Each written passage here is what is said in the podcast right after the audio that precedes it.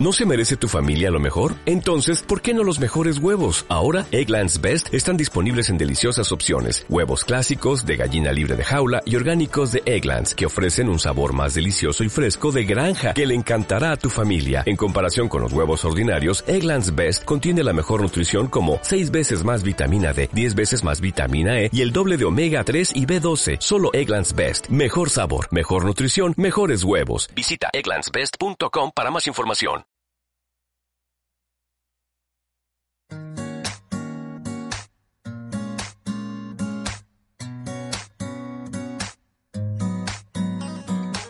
Estás escuchando Mundo 40 a través de www.mundo40.com.mx.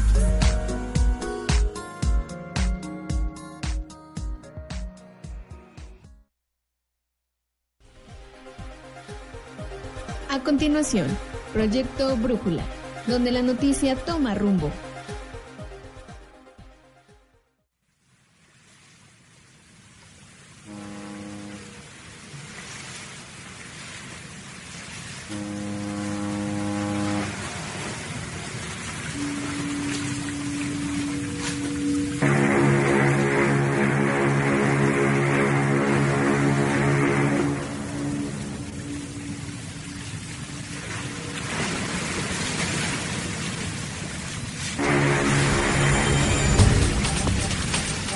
Mundo 40, zarpamos. Proyecto, Brújula. Compartimos nuestra bitácora de información, noticias y temas de interés del estado de Veracruz día a día. Proyecto, Brújula, bajo la dirección de Ernesto Rizo y un amplio equipo de profesionales. Bienvenido a la tripulación. Ya estamos aquí en Proyecto Brújula. Muchísimas gracias por continuar y regresar con nosotros. Oiga, pues ya estamos recibiendo la información que, bueno, ya todas las playas veracruzanas se encuentran aptas para todos los bañistas y que, bueno, recientemente estamos, estamos teniendo información de que más del 80% de hoteles y moteles allá en la ciudad y puerto de Veracruz y sus alrededores se encuentran ya a ti borrados. Muchísimas gracias a todos ustedes y felicitamos a todas las personas que hoy están cumpliendo años. Muchísimas felicidades, muchísimas felicitaciones para todos ellos y gracias a nuestros amigos de Proyecto Brújula, como todos los días nos están escuchando, nos están viendo a través de nuestra señal de mundo40.com. Recuerden ustedes, mundo40.com. Estamos en los estudios de Proyecto Brújula, aquí ubicados en la calle Leona Vicario número 8, desde donde estamos transmitiendo para usted en el corazón de Jalapa, Veracruz, en el corazón de la capital veracruzana.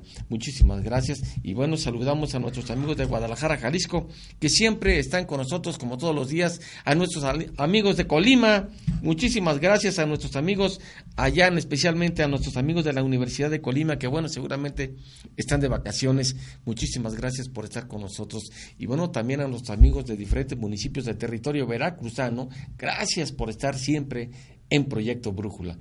Estamos en periodo vacacional y la seguridad de todos los veracruzanos, pero también de sus visitantes. Esta es una de las más altas prioridades de la agenda estatal porque mantenemos vigente el compromiso de aplicar el Estado de Derecho para dar confianza y asegurar el desarrollo de la población, dijo el gobernador Javier Duarte de Ochoa después de inaugurar las instalaciones de la Unidad Especializada de Combate al Secuestro. Y allá en Álamo, Veracruz, nos vamos rápidamente hasta el norte.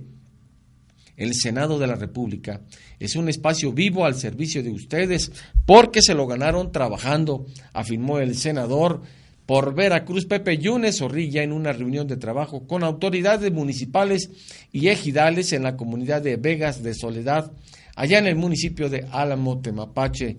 Y regresamos aquí a esta capital, ya que con la participación de representantes de las distintas dependencias estatales, por instrucciones del gobernador Javier Duarte de Ochoa se realiza el taller de mapa digital de escritorio de México que durante tres días impartirá el Instituto Nacional de Estadística y Geografía, el INEGI, en coordinación con la Secretaría de Desarrollo Social. Ante la temporada vacacional de Semana Santa 2015, la Secretaría de Protección Civil exhorta a la población a tomar las medidas precautorias para reducir los riesgos y garantizar su seguridad antes, durante y de regreso al hogar. Oigan, tenemos muchísima información, pero antes permítanos ir con nuestros patrocinadores y volvemos. La brújula se detiene por un momento, una pausa y volvemos. Proyecto Brújula.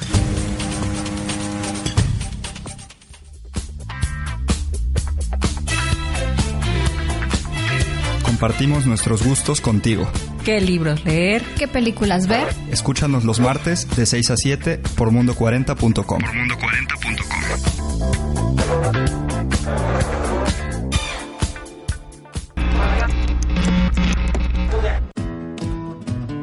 En la red de la comunicación, donde la educación traspasa las aulas. Conócelo desde la Academia para el Mundo, en la red, a cargo de Víctor Manuel Vázquez Gándara y Víctor Manuel Vázquez Reyes. Todos los lunes a las 11 de la mañana por mundo40.com.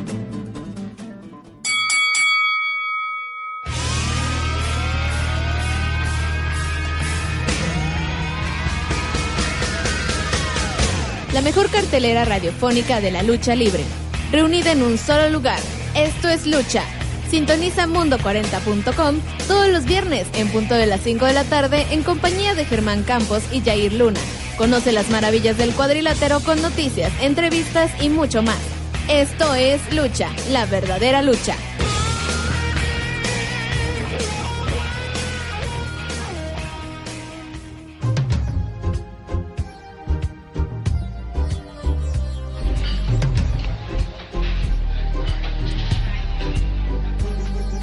Café Literario, un programa donde la literatura es la protagonista.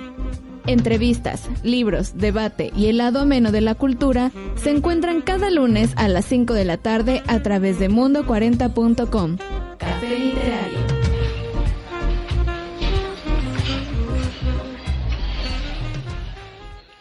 Más de 50.000 personas han visto nuestro espectáculo y lo recomiendan totalmente. Majestuoso Circo de las Estrellas de Italia. Pregunte a quien ya lo vio. Ven y admira a los hermosos caballos Frisian de Holanda. Funciones 6 de la tarde y 8.30 de la noche. Instalado en Avenida Chedraui, rumbo al castillo, en la explanada de Casablanca. Circo de las Estrellas de Italia. Sin duda alguna, el mejor espectáculo en México. Presentado por los espectaculares hermanos Fuentes de Asca.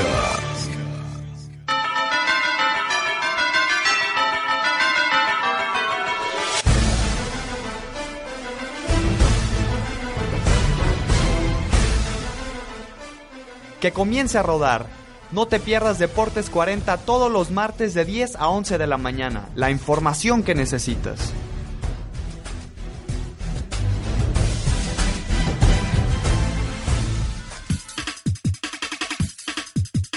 La información más relevante que acontece minuto a minuto en Veracruz, México y el mundo, Rizo en la noticia. Sintonízanos por mundo40.com de lunes a viernes a partir de las 13 horas. Mundo 40, somos comunicación.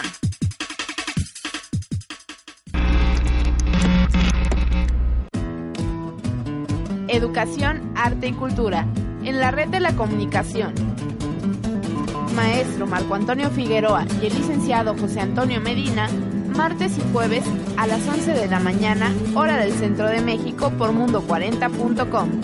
En la red. Continúa con la programación de Mundo 40. Somos comunicación.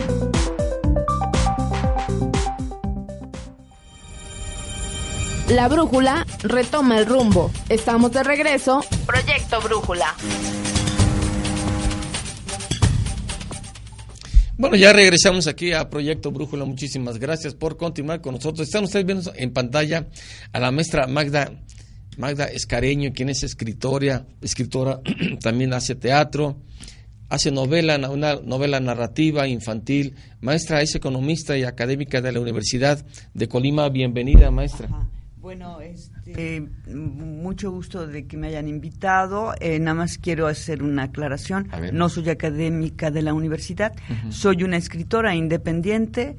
Este, nada más sería, eh, es- y, he, y he apoyado un poco la universidad y la, la universidad me ha apoyado en el sentido de, pues, cuando nos invitan a mesas redondas o algunas conferencias o algunos talleres. Entonces sí, yo creo que la cuestión de ser escritor, al margen de que haya escritores dentro de la academia, habemos también escritores eh, dedicados eh, de alma y vida en, este, en la escritura, ¿no? Eh, que, que, podríamos chocar mucho con la academia, porque en la academia hay estructuras desde la manera de, de, acercarnos con, con, los alumnos y, y entonces acá dentro de lo que es la, la experiencia, yo, yo le he llamado, ahora que andaba en Ciudad Guzmán, me he identificado como la escritora andante, porque así ha sido mi vida desde que decidí inclinarme por las artes. Eh, como escritora, bueno, desde niña lo he hecho, que todos tendríamos que hacerlo, eh, no solo los escritores, y entonces este, se ha perdido esa esa virtud que tenemos los seres humanos. Y eh, también desde chica empecé a hacer teatro porque chiquita había libros ahí en casa, o sea, también como lectora, había casa en la casa, yo soy la más chica, y había libros por todas partes de, de, la casa, y entonces era muy fácil agarrar un libro, abrirlo y leerlo. No había eso de que tienes que leer, ¿no? Era algo como muy natural y yo así lo tomo y así lo transmito en este andar. Y como también había fragmentos de obras de teatro, pues yo me ponía a jugar con los niños, a, a, a dirigir pequeños montajes de, de, recreo. Y entonces, este pues ahí estamos, eh, la historia es este inicio de Magda, ¿no? Desde la infancia.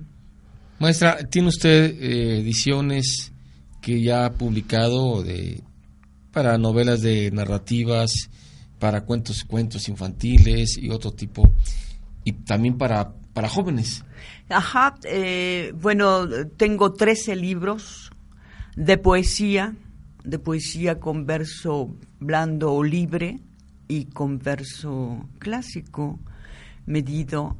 Tengo libros de narrativa breve, eh, extremadamente breve porque se, llegué a, a manejar este, dentro de mi narrativa un esquema muy sencillo, como dando, como respondiendo a esto de la pérdida de las letras, de la che, etcétera, que me dicen que son 27 letras, y resulta que son, que siempre hemos eh, tenido el conocimiento de que son 29. Después les ponen otro nombre, este, raro, y entonces para mí son 29 letras y creo que para los escritores seguimos usando 29 letras. Y entonces empecé a trabajar con mi narrativa breve, este, apartados del A la Z, 29 letras, ¿no? Como una defensa. Eh, entonces, este, casi es de una página los textos que escribo porque soy, hay, hay una explosión en mí. Soy dramaturga y soy economista.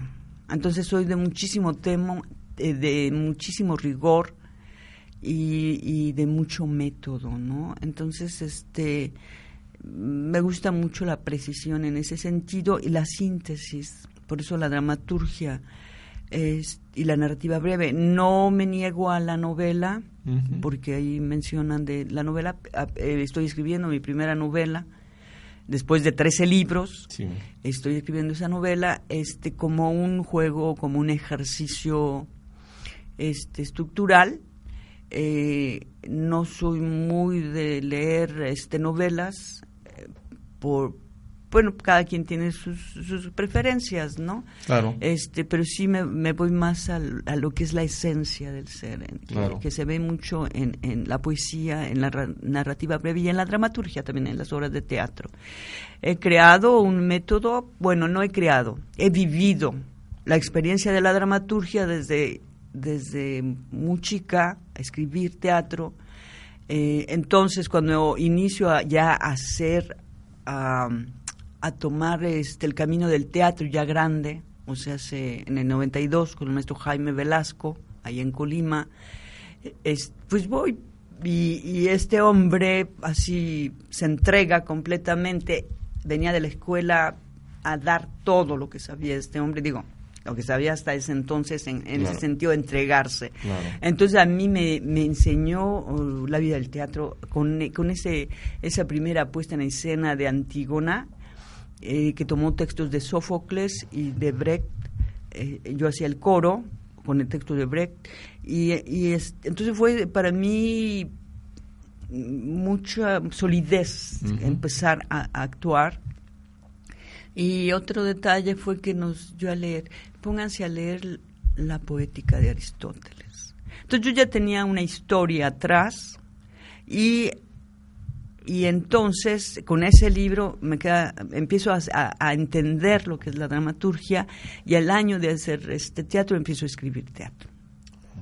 Maestra, hay un serio problema en todo México. Hay un serio problema y, y- y, pues yo diría, diría un fenómeno, que el nivel de lectura en México está por los suelos, maestra. Está- estamos de acuerdo, es una preocupación que tenemos eh, pues todos los mexicanos, porque ahora se ha hablado, ya tiene algunos años, de que vamos a promover la lectura y va, y, se gasta muchísimo dinero. A mí me queda impresionada, cuentacuentos, conferencias, escritores van y vienen y no pasa nada. Quizá un poquito, porque yo ando caminando siempre por donde, a las ciudades que voy, entonces sí detecto a veces ya sí como que la gente está un poco más sensibilizada en el sentido, "Ah, no leo, pero debería de leer, ¿verdad? O sea, ya ese paso. claro. Ese paso creo que lo estoy sintiendo, no en términos muy, eh, digamos, ya masivos, pero ya eh, en, un- en algunas este, fracción de, de, de nuestra, de, de- nosotros, ya hay ese, ay, pero tendría que hacerlo.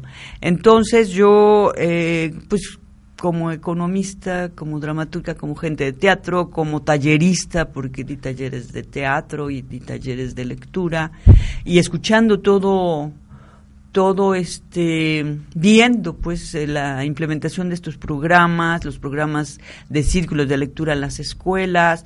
Yo digo, qué padre, está bien porque ya están acercando, pues están acercando solo a unas cuantas personas, los que ya Claro. tienen interés, ya sean niños, jóvenes o perdón, jóvenes o, o adultos, ¿no? Ay, se me bueno. Y otra, y otra cosa, maestra, también ahorita que usted también es economista, Ajá. estamos viviendo en México, y creo que no nada más en México, sino en todo el mundo, un, un problema económico, pues que, pues yo diría que muchos estamos incapaces ante esta situación que estamos viviendo y enfrentando, el problema económico que está dando, pero si hasta por, con cazuelas y tambores a todos, a todos y desde dependencias, instituciones de gobierno, familias enteras, nos está afectando a todos. Coméntenos sobre este problema, este problema de, de la economía. Ajá. Eh, yo quiero decir, voy a ser sumamente concreta, hay pobreza en nuestro país. Mucha. O sea, yo no me preocupo a veces mucho eh, que, que bajan sueldos, la verdad, de gente que ya tiene trabajo. Me disculpo por la nariz, este, es que me siento incómoda. No encuentro. Bueno, Mm, no bueno, me, me disculpo con ustedes, pero, pero lo importante es esto. Entonces, el problema de nuestro país es que hay una pobreza tremenda. O sea, no es tanto este este país es rico tanto que le sacamos y le sacamos y vienen extranjeros a seguir explotando nuestro país y siguen teniendo grandes beneficios un país que no han explotado durante 500 años y sigue dando. y, y sigue dando. Entonces nuestro país es rico. Que no me digan que es pobre. Lo que pasa es que las políticas que se han implementado son de entreguismo, de entregar es- es- este país. Así es. Eh, entonces, ese es, creo que por ahí está el problema. Eh, entonces, eh, el hecho eh, de nosotros eh, ahí vamos a sumarnos con el problema de la lectura. ¿Qué pasa cuando nos dicen la vida es así? Y entonces, como no tenemos otras opciones porque nuestra vida es cuadrada, pues es que así es la vida. O sea, nuestro país es pobre, nuestro país vive en crisis, ¿no? Y entonces, ¿qué pasa cuando nos volvemos lectores, que tendría que ser un hábito natural para el hombre, porque los, los seres humanos somos lenguaje? Y entonces eh, ¿qué pasa cuando leemos literatura? No es tanto las historias que, es, que leemos o, o que comentamos, es la forma en que se escriben. Claro. Y eso se llama estructuras del lenguaje que vienen siendo estructuras del pensamiento. Entonces, el lector, ¿a qué le pasa al lector cuando es lector? Que su proceso mental es más ágil, con mayores posibilidades de mirar, de analizar.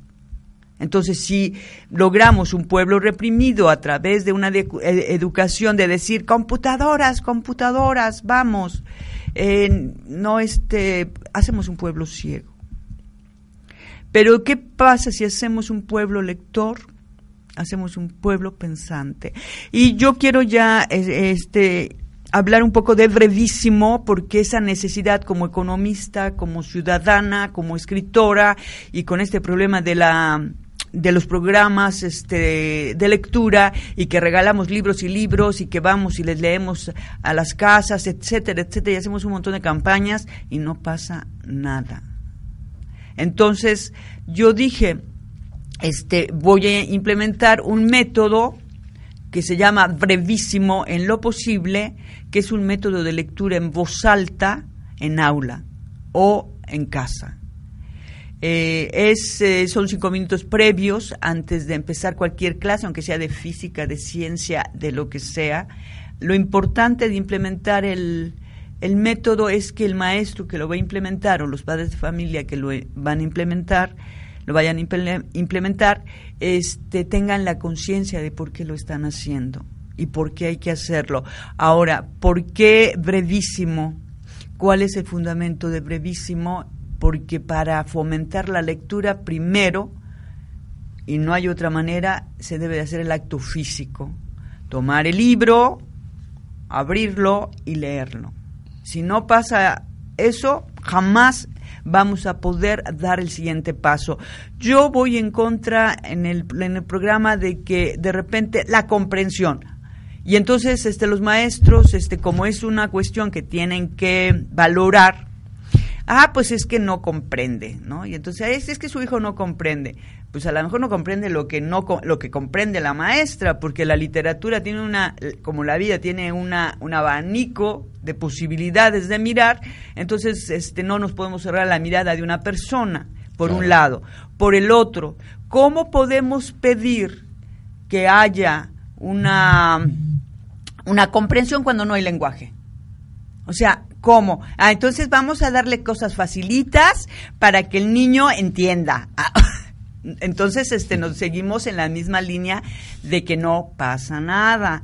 Entonces, yo sí, en el método donde desaparece el maestro esos cinco minutos en el aula, donde el maestro no va a señalar a los alumnos, se vuelve otro lector, otro posible lector, porque los maestros tampoco leen, y entonces a través del método podríamos lograr que también ellos se, se vuelvan lectores.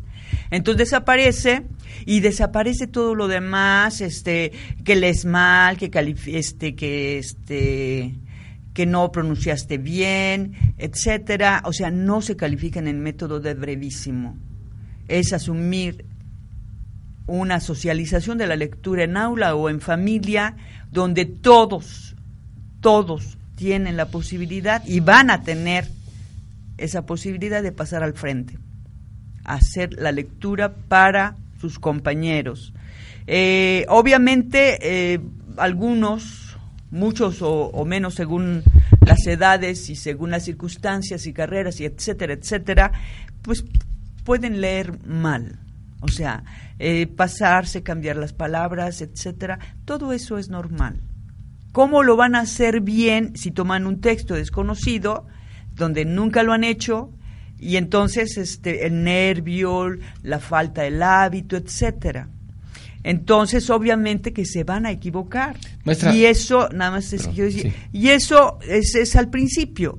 Como todos van a estar pasando constantemente, cada vez que les toque al azar, nunca es el dedo del maestro, este, entonces va a llegar un momento en que el chico tenga un dominio.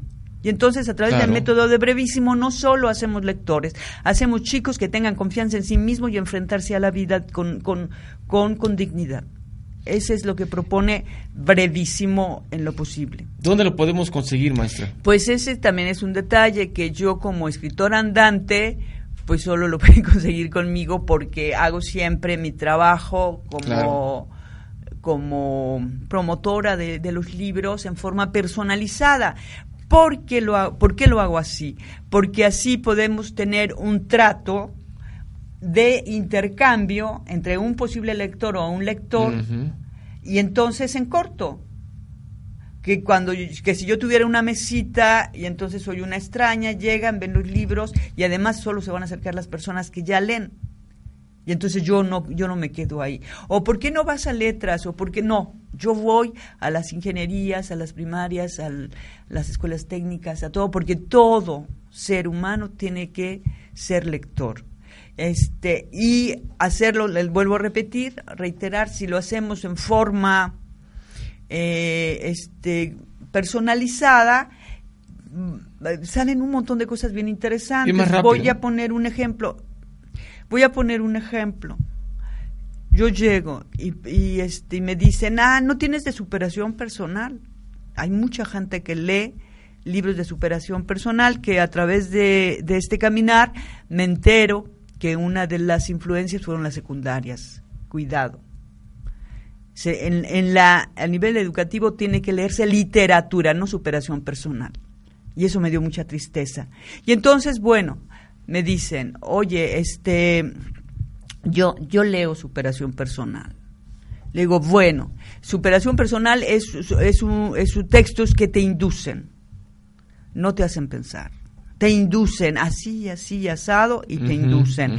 Entonces, yo aplaudo esos libros en el sentido que ha hecho acercarse a la lectura a muchísimas eh, a muchísimos mexicanos.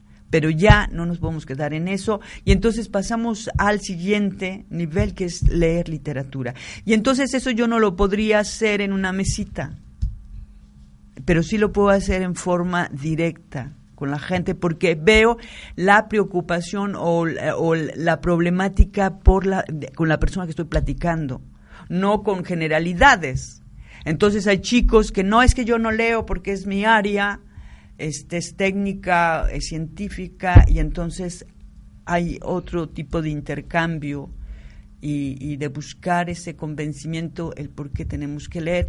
Solo, solo esto se puede lograr a través de hacerlo en una brevedad de, de comunicación real, donde este, tenemos a la vista eh, los problemas que fluyen en ese momento y se resuelven y se plantean.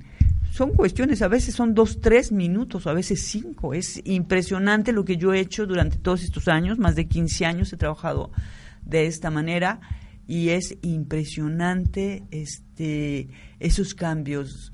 De repente la gente me dice, yo empecé a leer contigo. Y, y entonces, ¿por qué no las luces y por qué una, no una, este, hay que una conferencia por acá y una conferencia? No, porque porque las conferencias vamos casi a la a, a- a como rutina y entonces escuchamos pero no pasa nada. Sí Qué triste. ajá y en- digo a- a- a- con las excepciones que cada quien este Claro. considere pertinentes. En- yo, yo estoy hablando en términos generales. Eh, y este y además es un estilo de, de vida de mi parte este sin eh, ir por la sombra ir por la sombra por la sombra porque puedo puedo llegar a más personas que, que si hiciéramos este, una presentación X, porque siempre van las mismas personas a estas presentaciones, y entonces yo me quedaría con ese mundo. Y yo, y yo amo la vida, y la vida está en todas partes. Y entonces camino donde la vida me da esa posibilidad. Claro. Maestra, yo le agradezco que haya estado con nosotros y al mismo tiempo le invitamos para que en otra ocasión, si tiene usted la posibilidad de venir por acá, con todo gusto estará, estaremos recibiéndola. Tiene los micrófonos y las cámaras abiertas a su disposición. Cuando sea maestra será bienvenida. Bueno, pues muchas gracias. Solo quiero decirle a la gente de Jalapa que tengo 11 días aquí y que para mí ha sido pues maravilloso encontrarme con esta ciudad de contrastes eh, donde se siente muchísima tranquilidad. Am, Y yo, uno de mis motivos de venir aquí a Jalapa fue venir a, a ver al maestro Oseransky de teatro, porque yo soy gente de teatro, que nada más les digo que es una joya, él está casa Teatro Libertad, eh, por Sí. casa por casa Artesanías. Así es. Este, creo que va a tener un estreno a finales de junio. Yo creo a la gente que le gusta el teatro y a la gente que no le gusta el teatro también la invito a que viva esa experiencia con el maestro Oseransky. No sé qué está montando, pero a finales de junio estará estrenando. Y yo creo que este si yo estoy aquí no me lo pierdo. Y espero que también la gente de Jalapa pues este eh, goce esta joya que tenemos que tienen aquí en Jalapa. Todo un personaje del teatro también no con tantos platillos y de, digo Con bombos y con bombos y platillos. platillos este un hombre de mucho trabajo Bien, Muchísimas gracias, Gracias, maestra. Yo le agradezco muchísimas y gracias a usted. Y nosotros, pues bueno, pues nos vamos a retirar porque el tiempo en la televisión y el radio es, es bien corto. y Discúlpenos usted. Ángel, yo te agradezco que hayas estado aquí con nosotros. Muchísimas gracias porque también nos trajiste a una joya de la escritura. Muchísimas gracias. no al contrario Nosotros nos vamos a retirar a nombre del titular de este espacio, el doctor Ernesto Rizzo. Les agradecemos que hayan estado con nosotros y les informamos que puede que el día jueves y viernes, pues por condiciones, pues situaciones de que no vamos, no vamos a trabajar y nos reincorporamos el próximo lunes que estaremos aquí presentes con ustedes. Muchas gracias. Soy Jorge Vera. Continúa nuestra programación.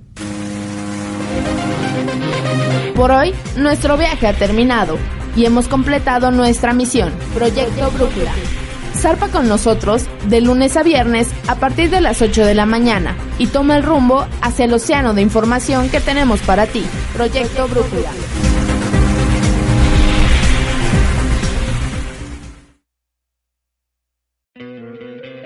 ¿No te encantaría tener 100 dólares extra en tu bolsillo? Haz que un experto bilingüe de TurboTax declare tus impuestos para el 31 de marzo y obtén 100 dólares de vuelta al instante. Porque no importa cuáles hayan sido tus logros del año pasado, TurboTax hace que cuenten. Obtén 100 dólares de vuelta y tus impuestos con 100% de precisión. Solo con Intuit TurboTax. Debes declarar para el 31 de marzo. Crédito solo aplicable al costo de la presentación federal con TurboTax Full Service. Oferta sujeta a cambios o cancelación en cualquier momento.